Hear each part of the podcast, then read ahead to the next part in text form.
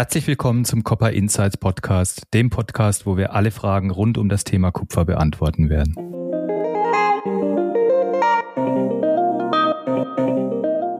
Man muss für die Sache leben und sich beschäftigen damit. Ich bin ja auch letztendlich 1990 dazu gekommen, weil ich über das Börseninteresse und über mein Börsenengagement in diesen Beruf als Berufung für mich reingekommen bin. Viele sprechen von einem Super Cycle, der gerade wieder anlaufen soll. Die Elektrifizierung der Industrie, also weg von fossilen Brennstoffen hin zu, zu elektrischen Anwendungen, zu Wasserstoff. Und das geht alles einher mit einem deutlich steigenden Metallbedarf in quasi der gesamten Supply Chain. Unsere Kunden wollen den persönlichen Kontakt haben. Das ist das A und O in diesem Geschäft. Mein heutiger Gast ist Wolfgang Gebert, Händler für Metallgeschäfte an der London Metal Exchange. Das ist erstmal ein super exotischer Beruf, den wahrscheinlich in Deutschland im Moment 10, 15 Leute haben, wenn überhaupt. Ähm, Wolfgang, ich stelle dich einmal ganz kurz vor. Ähm, du hast 1990 angefangen in dem Geschäft, wenn ich das richtig in Erinnerung habe. Ja, ist richtig, ja. Bei Hermann Prien in Hamburg. Das ist eine Firma, ich weiß nicht, ob es die überhaupt noch gibt im Moment. Gibt's äh, lange nicht mehr, nein, nein. Gibt's lange nicht mehr. Aber ich glaube, so richtig bekannt geworden bist du in der Metallbranche dann in deiner zweiten, in, bei deiner zweiten Arbeitsstelle bei Rudolf Wolf, ähm, auch in Hamburg im Team von Simon Thompson. Und ähm, das war schon eine sehr spezielle Firma, glaube ich, die dich auch sehr, sehr geprägt hat in deiner Karriere. Auf jeden Fall, ja. ja. Also das waren wahrscheinlich die spannendsten Zeiten. Äh, sechs Jahre warst du da, glaube ich, wenn ich das so richtig im, im, in der chronologischen ja. Abfolge habe. Danach kam Enron, MG, ähm, dann habt ihr euch se selbstständig gemacht mit Man Metals und einigen anderen Firmen. Und heute, und das ist vielleicht die, die Überleitung in, in die Gegenwart, bist du bei IFCM Commodities und ihr seid ein Tide Agents für StoneX. Ihr sitzt nach wie vor in Hamburg. Und meine erste Frage ist eigentlich, die, die Leute, die dich begleiten, dein ganzes Berufsleben, warum, warum macht ihr das? Warum seid ihr eigentlich immer unverändert als Teams, als Team zusammengeblieben, egal bei welchem, unter welcher Flagge ihr segelt? Gibt es da einen Grund für? Also wir haben letztendlich immer die, ähm, die Kompetenzen gebündelt bei uns. Jeder hat andere Ansätze, gibt eine individuelle langjährige äh, Kundenbindung eines jeden von uns. Ich bin ja auch sozusagen ins äh, gemachte Nest damals bei Rudolf Wolf gegangen. Letztendlich aber, um, um zur Frage zurückzukommen, warum wir immer zusammengeblieben sind, letztendlich äh, stimmte ganz einfach auch immer die Chemie bei uns, weil das immer von der, von der Führung her äh, geklappt hat, wir uns immer verstanden haben und so ein Team, so mit den täglichen Aufgaben, wächst natürlich zusammen auch über all die Jahre. Und äh, von so einem starken Team profitieren letztendlich alle. Hat das vielleicht auch was damit zu tun? Das, das ist ja schon ein sehr, sehr exotischer, ein spezieller Job, dass dieses Know-how, das man braucht, um den zu machen, dass man das auch nicht wirklich an jeder Ecke findet und dass es ewig lange dauert, jemanden auszubilden, der dann alleine quasi am Tisch äh, so, ein, so ein Geschäft machen kann. Äh, muss man nicht auch versuchen, dieses Know-how irgendwie zusammenzuhalten, damit es nicht verloren geht? Auf jeden Fall, auf jeden Fall. Es gab mir auch schon, äh, auch in den Firmen, wo ich gearbeitet habe, gab es Starter, die es einfach nicht geschafft haben, die zwar auf dem Papier entsprechend äh, Qualifikationen haben, das nützt einem in diesem Beruf letztendlich gar nichts, sondern man muss äh, ein Gefühl dafür bekommen, für diese Märkte, für die Struktur der Kunden. Die Struktur der Kunden geht ja auch von, von ganz klein bis ganz groß. Und äh, man muss hier äh, sich auch mit der Sache, äh, man muss für die Sache leben und sich äh, beschäftigen damit. Ich bin ja auch letztendlich 1990 dazu gekommen, weil ich über das äh, Börseninteresse und über mein Börsenengagement, über mein privates, ähm, in diesem Beruf als sozusagen als äh, als Berufung dann als eigene Berufung für mich reingekommen bin. Ich habe mal zu meiner Frau gesagt, ich als ich sie kennengelernt habe, hat sie mich gefragt, was ich mache und da habe ich gesagt, beruflich bin ich im Nirvana. Das ist, eine schöne Analogie. Ähm, Wie, wie sieht so ein typischer Tag bei dir aus? Wie kann man sich das vorstellen, wenn, wenn jetzt jemand äh, noch nie wirklich Einblick bekommen hat in, in das Leben eines, eines Börsenmaklers? Was machst du, wenn du morgens reinkommst? Also dieser Beruf ist eigentlich kein, kein Beruf, wo man irgendwie den Tag anfängt, sondern letztendlich ähm, ist das ein Job für 24 Stunden. Ähm, das heißt, man muss ständig seine Augen und Ohren offen halten bezüglich preisrelevanter wirtschaftlicher oder politischer Ereignisse. Ähm, oder auch Sachen, die an jemanden oder die an uns oder an mich herangetragen werden, die von allgemeiner Bedeutung sind. Also Beispiel, wenn nachbörslich irgendwo gemeldete Zinsveränderungen oder über Nacht gemeldete Streiks oder Naturkatastrophen irgendwo auf der Welt passiert sind, muss ich das einfach äh, äh, am Morgen im Kundengespräch schon parat haben. Ich versuche das wenigstens äh, alles parat zu haben, was äh, in den Stunden passiert sind, wo ich, äh, wo ich letztendlich nicht im Büro war. Dürft ihr das noch so effizient wie früher? Ich meine, wir beide, wir kennen uns jetzt auch schon ziemlich lange. Ähm, ist das noch möglich in der heutigen Zeit, dass man tatsächlich eine eine Beratung dem Kunden geben darf oder kommt man da als, als Börsenmakler heutzutage in, in dieser Compliance geprägten Zeit nicht, nicht automatisch auf ein bisschen dünnes Eis? Hat sich das irgendwo verändert in deinen Augen? Sicherlich hat sich vieles verändert. Hat man ganz bestimmte Vorgaben, was man sagen kann, was man nicht sagen kann oder darf, aber man darf ja informieren und man darf ja Meldungen zusammentragen, man darf äh, Recherche, äh, eigene Recherche oder Recherche der Firma publizieren. Ähm, man darf auch seine eigene Meinung zu bestimmten Themen äußern, aber man darf zum Beispiel keine, keine expliziten äh, Preisvorhersagen oder, oder, oder sozusagen Einstiegs- oder Ausstiegsempfehlungen geben. Das obliegt ganz klar der Entscheidung des Kunden und diese Meinung muss jeder eben halt selber finden. Hm. Also da, dann immer dieser schöne äh, Disclaimer, this is no uh, investment advice am, am Ende des Gesprächs so quasi. Genau, das ist aber auch wirklich so, wenn, wenn ja. ich mit den Kunden spreche. Ja, ja gut, du hast, das ist, macht, macht natürlich wahrscheinlich dein Leben äh, dann doch um vieles einfacher, dass du es eben doch in, in 100 Prozent der Fällen mit, mit vermeintlichen Profis zu tun hast und eben nicht mit, ähm, mit, mit Amateuren oder, oder Privatanlegern, die, die da in diesen Märkten mitspielen äh, wollen. Ähm, das, ich glaube, das ist auch noch ein Segen für die Metallindustrie im generell, vielleicht in, in anderen in anderen Ländern nicht unbedingt so, aber in Deutschland glaube ich, ist auch das Anlegerinteresse der Privatleute an jetzt an Kupfer oder Aluminium äh, nicht sehr ausgeprägt sondern das ist dann eher die institutionelle Seite und die und die professionelle Seite, die man die man hier abdeckt.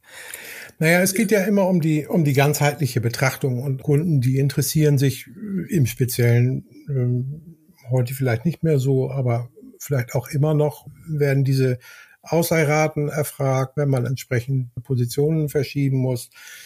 Andere interessiert die charttechnische Situation. Wiederum andere äh, wollen Nachrichten haben oder wollen ähm, Tagesempfehlungen haben, wo welche Wirtschaftsdaten wie durchschlagen könnten, ähm, wie da der, der äh, Konsens ist. Und das sind eben halt alles individuelle Gespräche, die wir dann an oder die ich dann am, an dem Tag, am Tage führe, an dem Arbeitstage führe. Hm. Jetzt, jetzt habe ich ja dein Büro schon, äh, schon des Öfteren gesehen. Du bist, bist eigentlich seid ihr alle eingemauert von einer Wand von Monitoren, über die unglaublich viele Informationen laufen äh, in, in, in Realtime. Ähm, Finanzmärkte, die, du hast es angesprochen, die allgemeine Nachrichten, Katastro äh, Naturkatastrophen, ähm, äh, Charts. Ähm, das ist ja schon was sehr, sehr Spezielles.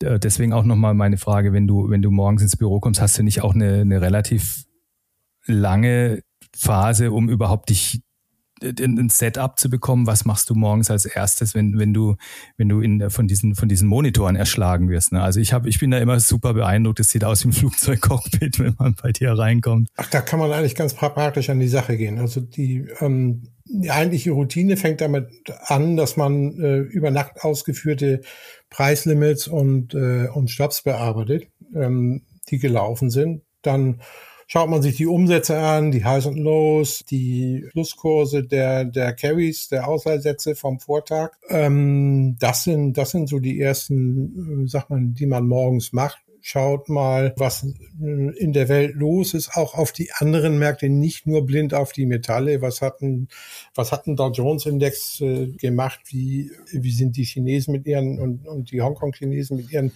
Aktienmärkten reingekommen? Die Japaner, das sind alles ausschlaggebende Punkte. Hm. Und das aber dann auch über das gesamte Metallspektrum, ne? also nicht nur, nicht nur Kupfer oder Aluminium, sondern auch die kleineren Kontrakte wie, wie Nickel oder Zinn Zink, genau. Ähm, das, das volle Programm.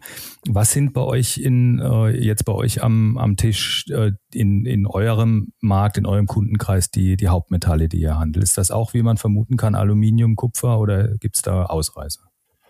Das ist, ähm, ich glaube, bei uns speziell äh, jetzt ist es nach wie vor, also sowohl umsatzmäßig als auch wertmäßig äh, nach wie vor Kupfer von den genauen Zahlen her bin ich im Moment nicht im, im Bilde, aber äh, Aluminium natürlich, Nickel sehr viel auch. Zink hat sich ein bisschen konzentriert, die Branche auch. In den letzten Jahren ist ein, ein bisschen weniger äh, geworden. Aber im Grunde genommen handeln wir bis zum Stahl auch Stahlkontrakte. Wir handeln auch entsprechend die Spot-Kontrakte können wir handeln. Die sind allerdings ein bisschen Exoten dann an der LME, weil sie Cash-Settled sind. Ähm, aber auch hier finden Umsätze statt und natürlich äh, Blei und alle Metalle im Zinn. Überall ist äh, Interesse. Wir müssen alles parat haben sofort. Man muss sich das ja so vorstellen von der Routine her. Ähm, wir sitzen da im Büro und dann klingelt ein Telefon. Meistens wissen wir ja heutzutage mit der Technik, wer ruft da an, weil die Nummer gezeigt wird. Aber ich stelle mir das immer so vor selber, wenn der Kunde auf der anderen Seite, wenn der einen Trade machen will, der liegt sich das wie so ein Filetstück hin. So, ich muss jetzt, ich will jetzt das und das machen. Ich weiß ungefähr, welchen Preis ich haben will. Ich weiß ganz genau, welches Datum ich handeln möchte. Und dann rufe ich jetzt an. So, wenn ich den Hörer aufnehme, weiß ich gar nicht, äh, welches Metall will der Kunde handeln, welche Menge, gibt er mir eine Ringorder, will er kaufen, will er verkaufen, welches Datum. Ich muss ja in dem Moment, wo ich den Hörer aufnehme, mich ganz schnell orientieren. Das ist meine Hauptaufgabe ganz schnell eben halt einen, einen Preis zu geben und den, den Kunden insofern zu bedienen, dass er äh, schnellstmöglich den, äh, den Preis bekommt und buchen kann. Hm. Ich glaube, das ist auch der, der, der riesengroße Unterschiedlich, Unterschied äh, bei dem Job, den ihr macht, zum, äh, im Vergleich zu einem Devisenhändler, der vielleicht zwei oder drei Währungspaare handelt eben genau dieses Überraschungsmoment, ne, dass du über, dass ja. du nie weißt, welcher, um welches Metall geht's. Ist das gerade im Contango in der Backwardation? Wie, wo, wo, wo sind die Besonderheiten und vor allen Dingen die, die viel, Vielzahl der Branchen, die ihr bedient, die Vielzahl der Kunden? Ähm, wer, wer ist das denn eigentlich? Wer, wer sollte denn aus deiner Sicht die London Metal Exchange als, als Hedge-Vehikel oder eure Dienste überhaupt in Anspruch nehmen? Welche Kunden sind das und welche Kunden könnten es sein, die, die noch nicht hatchen, die aber eigentlich dringend hatchen müssten? Was, was, äh, was ist da deine Meinung dazu? Naja, es sind eigentlich immer die, ähm, die Leute im Metallbereich, die ein offenes Risiko äh, bezüglich Metallpreisbewegungen haben. Es gibt viele Beispiele aus der Metallwelt, wo eigentlich durch ähm, Untätigkeit bei der Risikominimierung äh, Schieflagen oder Pleiten entstanden sind. Da gibt es doch einiges, die uns, glaube ich, allen in der Branche äh, bekannt sind. Irgendwo ist da immer so eine Art Helmschwelle. Vor allen Dingen äh, habe ich so das Gefühl, bei einigen Metallverbrauchern sich mit dem Hedging zu befassen.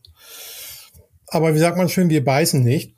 Das sollten äh, aber Nutzer sein, natürlich sämtliche Leute aus dem Recycling, aus, aus dem Handel, natürlich aus dem Neumetallhandel, dann natürlich Produzenten und entsprechend dann Primärhändler, Sekundärhändler, Halbzeugwerke, die OEMs, äh, Kabelwerke, Kabelverarbeiter und so weiter. Mhm. Das sollten unsere Kunden sein. Das sind unsere Kunden in Hamburg. Ähm, Im Großen bei einem Broker sind natürlich andere Kunden dann angesiedelt, wie letztendlich Funds, bekanntestes äh, Segment eigentlich, oder Marktteilnehmer. Es gibt, glaube ich, weit mehr als 1000 ähm, äh, Funds, die Zugang zu dem LME-Metallhandel haben. Pensionsfonds, im Speziellen dann Makrofonds, Pensionsfonds, das sage ich immer wieder gerne, Pensionsfonds ähm, sind ja eine Klasse, die wir hier gar nicht haben, speziell nicht in Deutschland, die wir gar nicht kennen und warum die agieren, weil die versuchen wirklich für ähm, ähm, für ihre Mitglieder, für ihre, für ihre äh, Community Gewinne zu erwirtschaften. Wir haben ja ein ganz anderes Rentensystem als zum Beispiel in den USA. Mhm. Ja, das ist äh, sicherlich ein, ein, ein, ein signifikanter Unterschied, auch wenn ich an Norwegen denke, genau. an den Staatsfonds, der, der dort äh, die, die Gelder verwaltet. Äh, da sind wir in äh, Deutschland noch im, äh, im Tiefschlaf, was das angeht. Ne? Und ähm, genau. Gut, Ne? Dann äh, geht weiter runter äh, äh, zu den normalen Hedgefonds, den äh, CTAs und natürlich für uns jetzt als Kategorie 1 Mitglied der Latin Metal Exchange äh, die Counterparties. Hm, also die anderen Broker, die, die keinen Ring, äh, keinen Ringzugang genau. haben, die das dann, die ihr Geschäft ja. dann auch über euch setteln und abwickeln. Ne? Genau, genau. Ähm, jetzt haben wir ja ähm, eine, eine besonders spannende Zeit ähm, mit im Metallmarkt. Viele sprechen von einem Super-Cycle, der, der gerade wieder anlaufen soll. Äh, Grund ist die E-Mobility oder sagen wir mal so, die, die Elektrifizierung der, der Industrie, also weg von fossilen Brennstoffen hin zu, äh, zu elektrischen Anwendungen, zu Wasserstoff. Und das geht alles einher mit einem, mit einem deutlich steigenden Metallbedarf in, in quasi der gesamten Supply Chain. Ähm, Spürt ihr da schon Interesse von, von Leuten aus dieser, genau aus dieser Green Economy, die, die sich jetzt gezwungenermaßen, ob sie wollen oder nicht, ja eigentlich viel intensiver mit Metall beschäftigen müssen, als, als das vorher der Fall war? Ähm, noch nicht mal so sehr, ob die jetzt bei euch direkt Geschäfte machen oder Kunden machen oder ist, aber spürt ihr da einen Beratungsbedarf? Beratungsbedarf schon, aber ähm, der Mehrverbrauch ist im Moment noch mehr gesprochen, als er äh, direkt im Moment vorhanden ist. Da geistern Zahlen speziell im Nickel und im Kupfer rum, die auch von jeder Seite wiederum anders interpretiert werden. Aber das Interesse, Beratungsbedarf ist natürlich da, aber konkret jetzt, äh, dass man, dass man merkt irgendwelchen, irgendwelchen äh, Mehrbedarf aufgrund von diesen neuen Technologien, auch Mehrbedarf im, im, im Hedging, ähm, das kann ich so noch nicht bestätigen. Hm, jetzt kommen ja auch diese exotischen, oder sagen wir mal, exotisch sind sie nicht, aber die Batteriemetalle wie Lithium und Kobalt, das ist ja, wird ja auch jetzt zunehmend als, als neues Geschäftsmodell der Börsen entdeckt. Genau. Ähm, das, das ist, glaube ich, die spannende spannende Frage, ne? wie, wie dann auch diese, diese neuen Metalle, die bisher ein Schattendasein geführt haben, denen aber eine rosige Zukunft prophezeit wird aufgrund der Volumen, äh, die da anstehen oder die kommen sollen, ähm, ob das dann tatsächlich äh, auch für die LME oder für eure Branche dann quasi ähm, zusätzlich ein zukunftsweisendes Geschäft ist ne? und dass dann eben auch der Bedarf äh, an Hedging und an Beratung für die involvierten Counterparties dann äh, eben steigt. Ne? Aber das ist ganz interessant, wenn du sagst, da wird viel gesprochen, aber es ist noch nicht so wirklich greifbar. Ja, der Bedarf ist mehr gesprochen und es ist natürlich die Fantasie da für äh, entsprechenden Mehrverbrauch und ähm, die Preisaussichten. Das heißt, es ist irgendwo letztendlich durch diesen Mehrbedarf, durch diesen äh, Zusatzbedarf äh, befürchtet man natürlich dann über die Börse spiegeln auch die Kurse wieder eine Imbalance dann für die, für die Zukunft. Äh. Hm. Du hast es angesprochen, dass es eine gewisse Hemmschwelle dann manchmal auch gibt und dass ihr nicht beißt, aber diese Hemmschwelle, die, das kann ich mir durchaus vorstellen, weil das ist, wie gesagt, es ist kein sehr triviales Geschäft. Ne? Es ist extrem komplex, es ist wie dreidimensionales Schach, weil es nicht nur zwei Preise gibt, Bit und Ask, sondern es gibt immer noch die, ähm, die Forward-Komponente mit äh, Backwardation, Contango, jeder, jeder, jeder, jedes Datum hat einen eigenen Preis. Ähm, inwieweit ist diese Hemmschwelle darin begründet, dass die Verbraucher oder die, die potenziellen Kunden dieses Know-how gar nicht haben oder sich auf dieser, auf diesem Spielfeld gar nicht wohlfühlen können, weil sie schlicht und ergreifend das Know-how im Haus gar nicht haben und niemanden haben, der das wirklich auf Augenhöhe dann abbilden kann. Ähm, das ist richtig, das ist bei vielen so. Wenn ich als einfaches Beispiel, wenn ich ein Verbraucher bin und ich habe mich noch nie mit der LME befasst und wenn ich dann höre von, von Fixierungen und Kassepreisen und Tompreisen und Forwardpreisen und Contango und Backwardation, dann ist das in der Masse einfach zu viel am Anfang. Es geht eigentlich hier eher darum, speziell jetzt auch bei, bei Verbrauchern, ganz einfach irgendwo zu betrachten, eine Art strategische Absicherung zu machen. Sprich, irgendeine Preisanschaffung, wenn ich, wenn ich jetzt, äh, wir kennen, wir wissen das im Moment, äh, es gibt ein ganz großes Problem, auch die LME handelt jetzt äh, Hot Rolled Cold Deal Kontrakte und da ist vielen ganz einfach das Preisniveau weggelaufen. Die haben keine Preisklauseln drin in ihren Verträgen. Und das passiert ja im E-Metall auch. Und ich muss ja nicht wie ein Händler, wie ein Neumetallhändler oder wie viele, die hier vielleicht auch zuhören, äh, Recycler oder Streckenhändler oder Produzenten ähm, sozusagen jedes, jeden Tag am, äh, an der Linie sein und, und, und hier etwas handeln und verschieben, weil ich fixiert werde oder nicht. Ein Verbraucher wird ja nicht unbedingt fixiert. Der muss aber meiner Meinung nach, um, um seine Einkaufspolitik ein bisschen glätten zu können, sich doch überlegen, entsprechend auch jetzt bei der aktuellen Situation, äh, du sprachst es an, äh, Zukunftsaussichten für die Metalle, mehr Verbrauch, ähm, sich entsprechend strategisch mal zu positionieren. Und das kann man, da muss man nicht sozusagen jeden Tag dabei sein am Markt. Da kauft man entsprechende äh, Kontrakte oder, oder meinetwegen auch Optionen und äh, lässt diese dann entsprechend auslaufen, so unkompliziert wie möglich äh, darzustellen und für den Kunden auch so bequem wie möglich den Handel, sowohl den Einsatz auch den Ausstieg zu gestalten. Ja, das Interessante ist, dass, also das ist das, was ich in meiner, meiner Karriere eigentlich festgestellt habe, dass man erstmal ein Bewusstsein schaffen muss, wo liegen eigentlich die Risiken, dass man, äh, dass man das oft, oftmals gar nicht weiß. Ne? Auch als Beispiel, wenn ich jetzt ein, ein, ein OEM bin, äh, dann sieht man vielleicht die, die direkten Bedarfe, aber man hat oft auch noch ganz, ganz viel indirekten Bedarf oder indirekten Metallbedarf, der irgendwo versteckt ist in irgendwelchen Kabeln, in irgendwelchen äh, Dingen, Anschlüssen.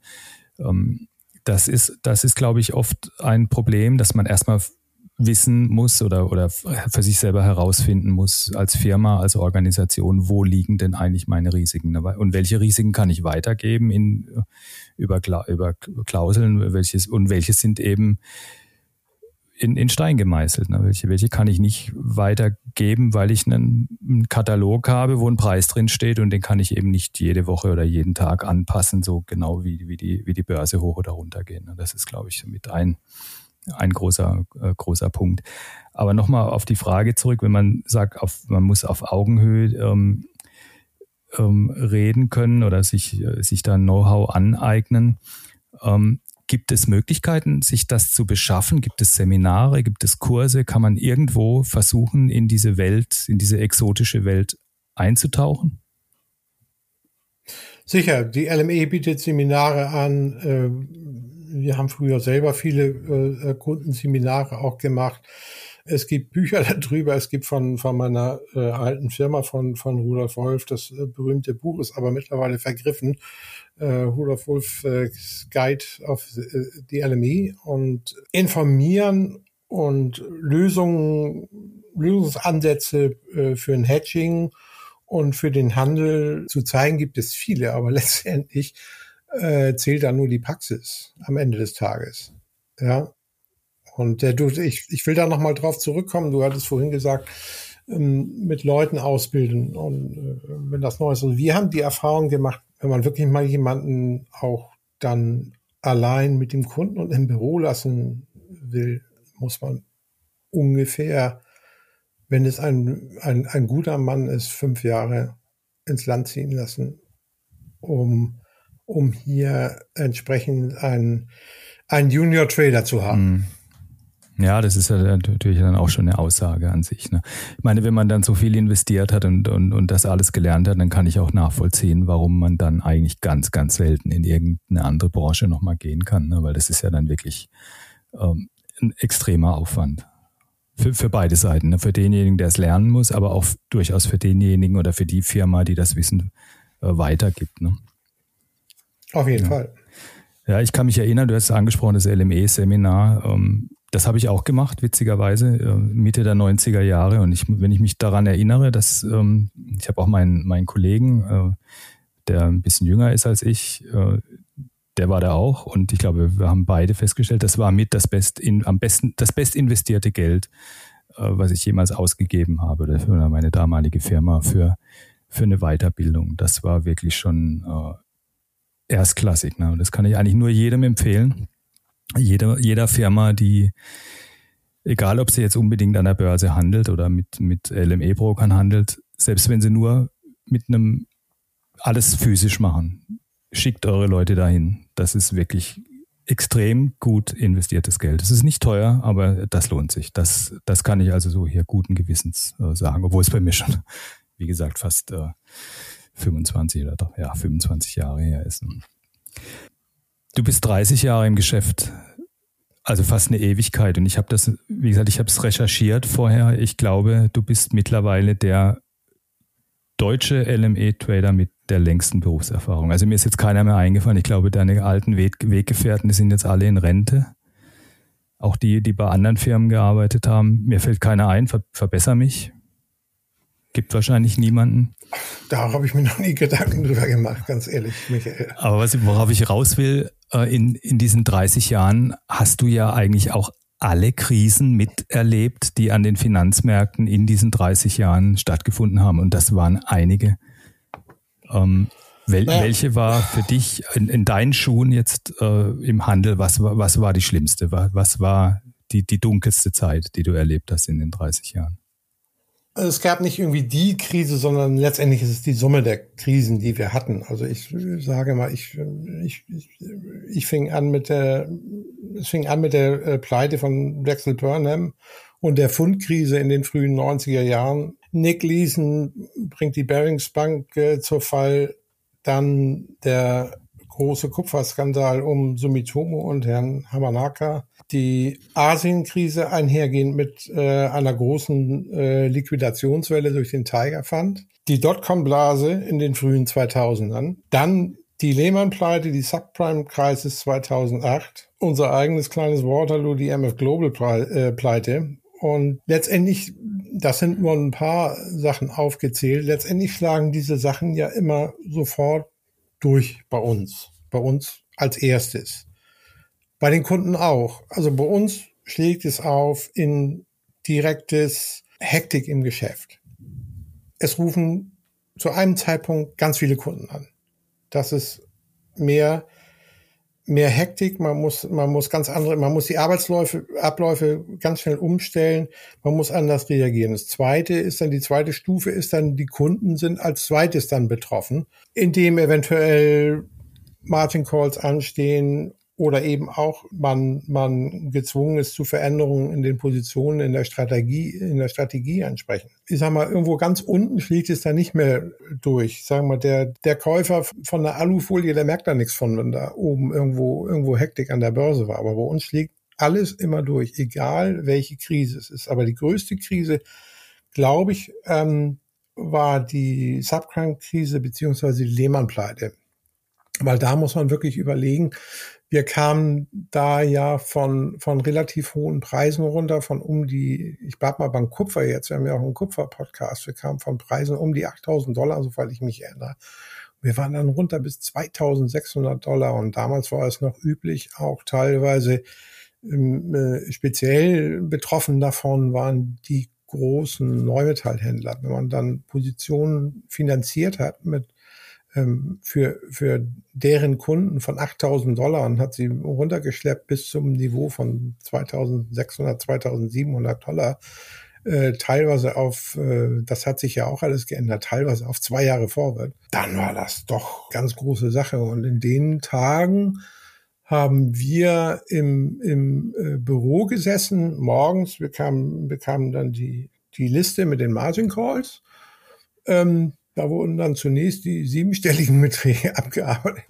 Und äh, man war dann froh, wenn man entsprechend auch äh, mit gutem Gewissen ähm, sagen konnte, jetzt können wir an den Tagesablauf gehen. Aber das sind wirklich, das sind ja alles existenziell bedrohliche Szenarien. Äh, man muss dann wirklich sehr viel Feingefühl auch haben mit der Kundschaft und man muss selber letztendlich auch von unserem Geschäftsmodell immer ausloten, sieht hier irgendwo eine Gefahr für den, für die Firma, für den, für die Finanzierung der Position, was weit über eventuelle Kreditlimits hinausgeht. Hm. Ja, ich kann das bestätigen. Die, die Lehman-Krise war auch aus meiner Sicht der, der schwierigste Moment in, in den, in den, an den Finanzmärkten. Also wenn ich jetzt mal zurückblicke, Corona letztes Jahr war auch nicht angenehm, aber das ging eigentlich fast schon vorüber wie, wie, so ein, wie so ein kalter Windhauch. Aber Lehman war damals wirklich eine ganz andere Qualität. Und ich glaube, ein Grund war auch, dass nicht nur eine Krise an, auf einem in einem Markt war, sondern das gesamte Finanzsystem vor dem Kollaps stand. Dass das Bankensystem auch ein bisschen eingefroren war, dass keiner mehr wusste, wenn ich die Margins bezahle an irgendeine Bank, gibt's die morgen noch, ne? Weil Lehman war da tatsächlich, war eine Bank, die pleite gegangen ist. Ne? Und dieses, dieses, äh, diese eingefrorenen äh, Geldmärkte, das war, das war äh, bedrohlich. Und ich glaube auch die Vehemenz und die Geschwindigkeit, wie damals die Kurse gepurzelt sind. Du hast es angesprochen, 2600, ich glaube 2400 irgendwas war die, oder 240 Euro war der tiefste Punkt an Heiligabend 2008. Heiligabend 2008 war der Tief und deswegen kam, konnte man sich das so gut merken. Genau, und wir kamen von, von 8000 Dollar und dann hat sich zum Glück, hat sich der Markt dann im ersten Quartal relativ schnell, also mit Beginn des neuen Jahres 2009 relativ schnell wieder erholt und stabilisiert. Und die, die Wirtschaft hat dann auch so ab April, Mai wieder, wieder Tritt äh, gefunden. Aber das war, das war schon auch aus unserer Sicht äh, mit die, die nachhaltigste Krise, die an den Märkten, die wir gesehen haben. Ähm, Sumitomo war damals in den 90er Jahren für die, äh, die, sich nicht mehr erinnern können. Die meisten werden wahrscheinlich gar nicht, noch nie was davon gehört haben. Das war für den Kupfermarkt damals das, äh, das, der absolute Wahnsinn. Ne? Äh, kann ich auch nur empfehlen, kann man mal googeln und nachlesen. Das war Wild West. Ähm, und vor allen Dingen war es damals halt Wild West für mich, weil es die erste Krise war, die ich erlebt habe. Da bin ich abends nach Hause gekommen und war wie vom, wie vom, vom Bus überfahren über die Zeit, wie das gedauert hat. Aber man gewöhnt sich eigentlich da nie wirklich dran. Du hast es angesprochen. Diese Hektik, die dann ausbricht, das ist schon, äh, schon wirklich ganz, ganz außergewöhnlich. Ne? Also Herausforderungen gibt's aber eigentlich täglich bei uns im Geschäft. Herausforderungen, die nur jüngsten Herausforderungen sind aber eigentlich, dass man letztendlich hier ständig auf neue Regularien und, und Veränderungen des Geschäfts sich einstellen muss in der jüngsten Zeit. Das ist wirklich auch eine sehr, sehr große Herausforderung.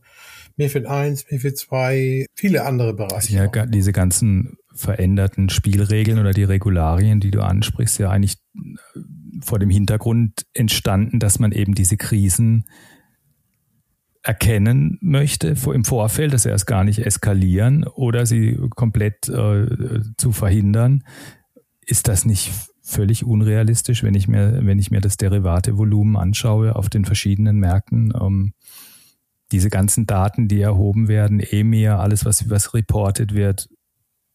Diese Wege werden aber immer kleiner durch MIFID 2 und durch äh, viele andere Maßnahmen, die hm, ergriffen Das heißt jetzt, der vorsätzliche Betrug wird erschwert. Also die, die Sachen, die, die absichtlich irgendwo gedreht werden, aber, aber das Risiko im Markt selber durch die, durch die Anzahl der Positionen der verschiedenen Marktteilnehmer, das ist ja nach wie vor irgendwo da. Ne? Das, das kommt, so eine Krise kommt ja meistens nicht aus einer Ecke, wo man sie erwartet, sondern aus einer die Krisen kommen immer eigentlich unerwartet. Also ich sag mal, wenn, wenn wir noch mal kurz zurückgehen zum ähm, äh, zur, zur, ähm, zur Subprime-Kreise und zur Lehmann-Pleite immer wieder gern gehört. Lehmann war Triple ja, A. Wahnsinn. Absolut Wahnsinn, ja. Das muss man sich, äh, das ist eine, so eine kleine, kleine, kleines Detail, das viele, viele übersehen. Ne? Das war keine Pleitebank, ne?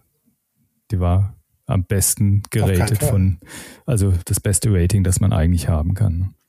Wir hatten einen ähnlichen Fall um die Jahrtausendwende. Äh, du hast äh, mit Dotcom-Krise haben wir vorhin angesprochen, Enron. Ne? Das war, ja. war genau, da hat ja auch jeder gedacht, meine Güte, super Geschäftsmodell, ganz tolle Firma. Keiner hat verstanden, was die machen, aber ja. Ja, also ich glaube, nach, nach den Jahren darf ich das sagen. Wir waren ja selber dann von Enron übernommen, damals als Firma. Und äh, Enron war, glaube ich, die siebtgrößte Pleite in den USA und äh, MF Global die zehnte. ist von nichts, äh, nichts gefeit. Gut, das Geschäft hat sich geändert in den letzten Jahren. Man versucht es sicherer zu machen, auch von den, von den, ähm, von den Regulierungsbehörden. Das ist auch richtig so. Ähm, jetzt verändert sich ja die LME auch nicht nur durch die Regularien, sondern auch generell der, der Ringhandel, also dieser Präsenzhandel, der letzte auf der Welt, der noch da ist, im Grunde in, in dieser archaischen Form, äh, der steht ja unter Beschuss. Was ist dein, dein Eindruck? Wird es den, den Ring äh, in den nächsten Jahren noch geben oder ist das tatsächlich ein Auslaufmodell? Also wir handeln ja ähm, als ähm, Stonex ist ja Ring-Mitglied, Kategorie 1 Mitglied an der LME. Wir handeln seit dem 6. September wieder am Floor. Ganz pragmatisch, die Regel ist, die Anzahl der Ring Dealing Member im Moment beträgt acht. Sie darf nicht unter sechs fallen.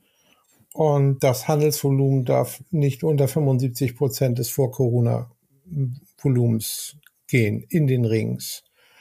Ähm, was sich geändert hat nach dem Zurückkommen nach Corona, ist, dass die Ermittlung der äh, Schlusskurse und der Ausleihsätze elektronisch bleibt. Dies war aber eigentlich der Bereich, wo das Geld verdient werden konnte. Ich sage mal nach der Dotcom-Krise, wir hatten die Entwicklung gehabt, dass es, äh, es gab viele Plattformen, es gab viel ähm, äh, neben Handelsplätze neben der LME. Mhm kommen wir vielleicht gleich noch zu. Und ich glaube, ich habe irgendwo einen Artikel noch von Reuters aus dem Jahr 2001, wo der LME, wo dem Floor keine zwei Jahre mehr gegeben wurden. Und ja, es ist, äh, es ist die Frage, jeder möge sich seine eigene Meinung äh, bilden, wie lange es weitergeht im Ring. Aber ähm, das, ja, wie gesagt, We will see ja, what ich, happens.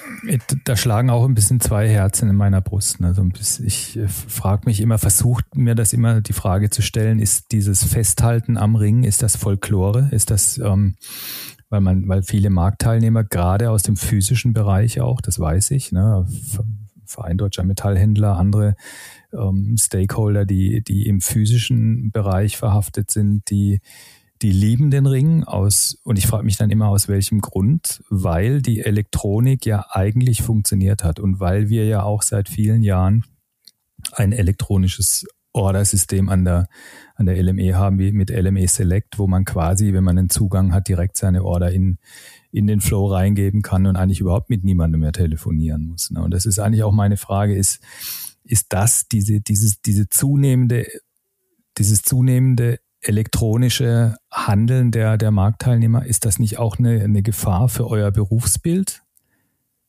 Also Handelsplattformen gibt es schon lange. Äh, du hast es gerade erwähnt, die äh, Select äh, gibt es schon lange.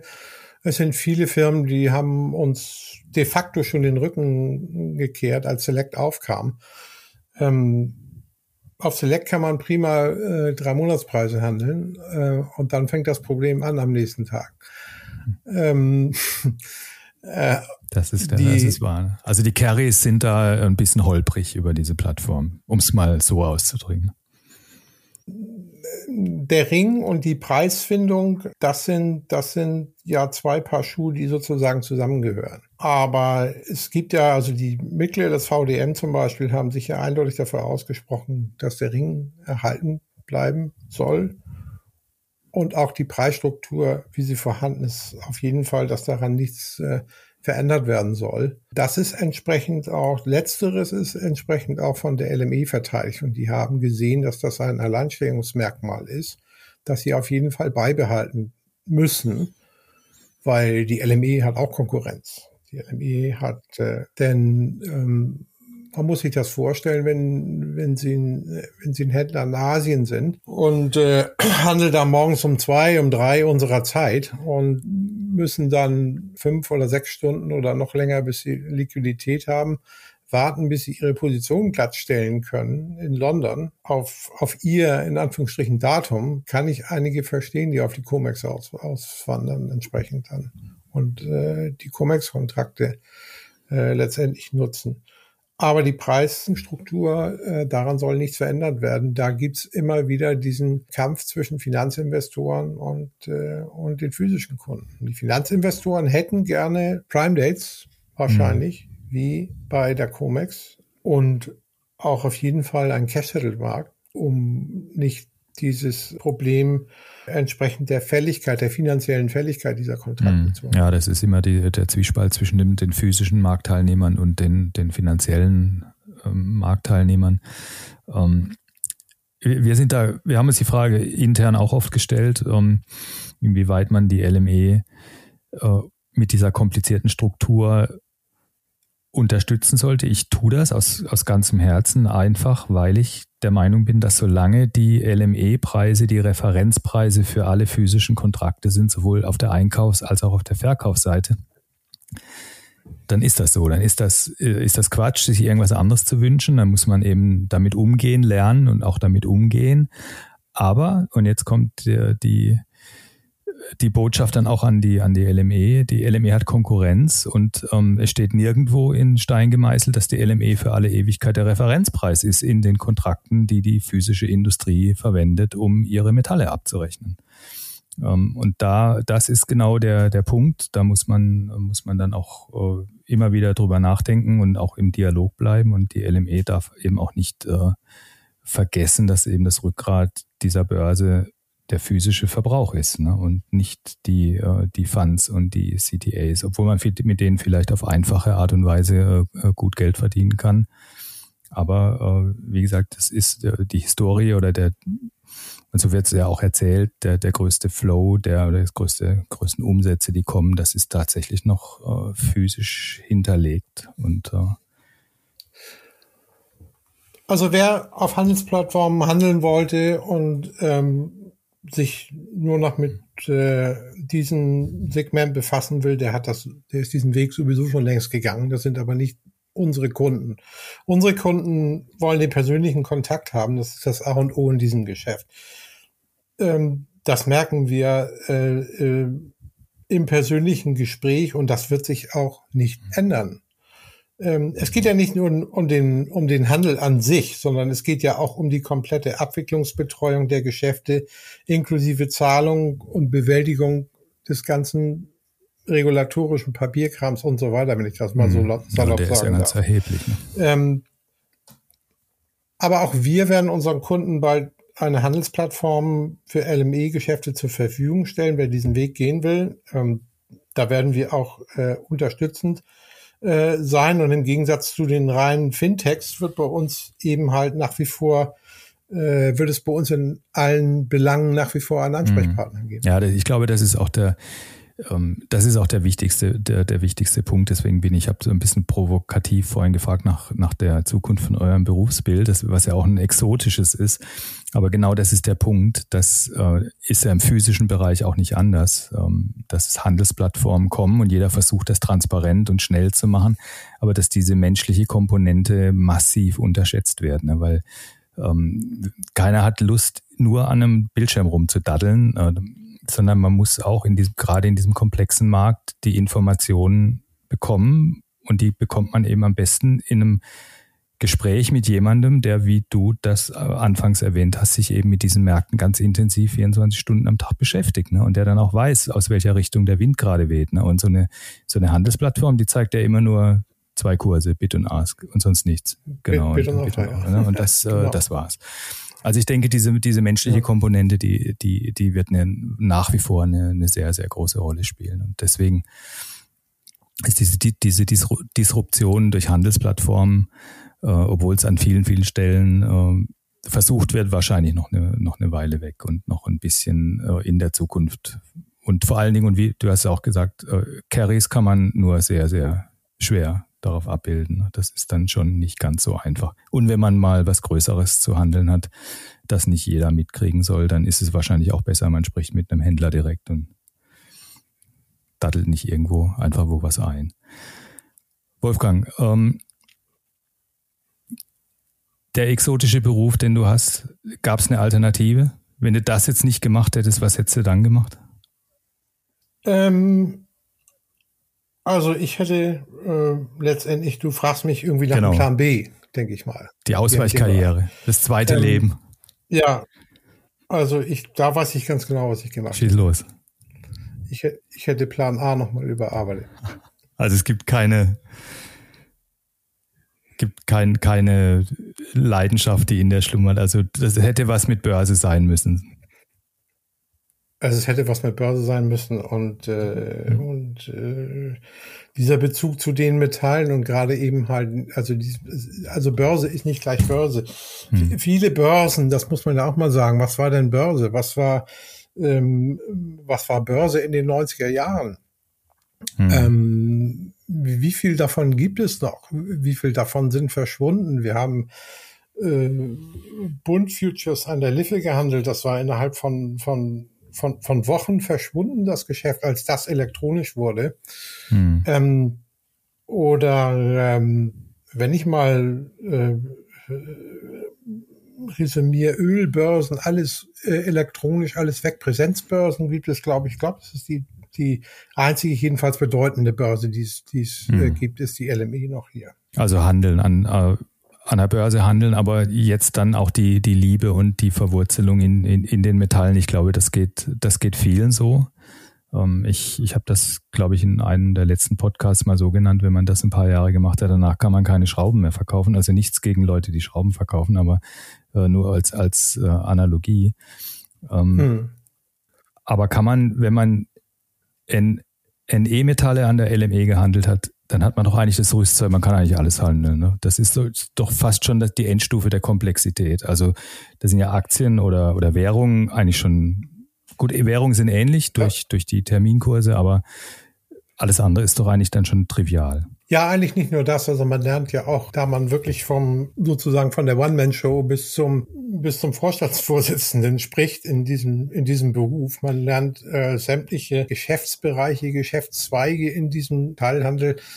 Ähm, gute Beispiele äh, sind natürlich auch, da haben wir noch gar nicht drüber gesprochen, unsere unsere berühmten deutschen Feiertage, wo die Engländer, wo die Engländer, wo die englische Börse handelt. Man sieht man hört dann Leute, spricht mit den Leuten, ja, an Christi Himmelfahrt, ja, ich steige jetzt noch mal auf Fahrrad, aufs Fahrrad und fahre mit meiner Frau und mit meinen Kindern ins Grüne, aber äh, ruf mich doch mal an, Wolfgang, wenn der Preis bei 100, 140 ist oder sowas. Ja, das sind alles ähm, Sachen, die ähm, die Freude machen in diesem in diesem Bereich. Man kriegt Einblicke die man, glaube ich, in, selten in irgendwelchen anderen, anderen äh, Berufen hat. Ich spreche tatsächlich mit Leuten, die ich seit 30 Jahren kenne in diesem Geschäft. Hm.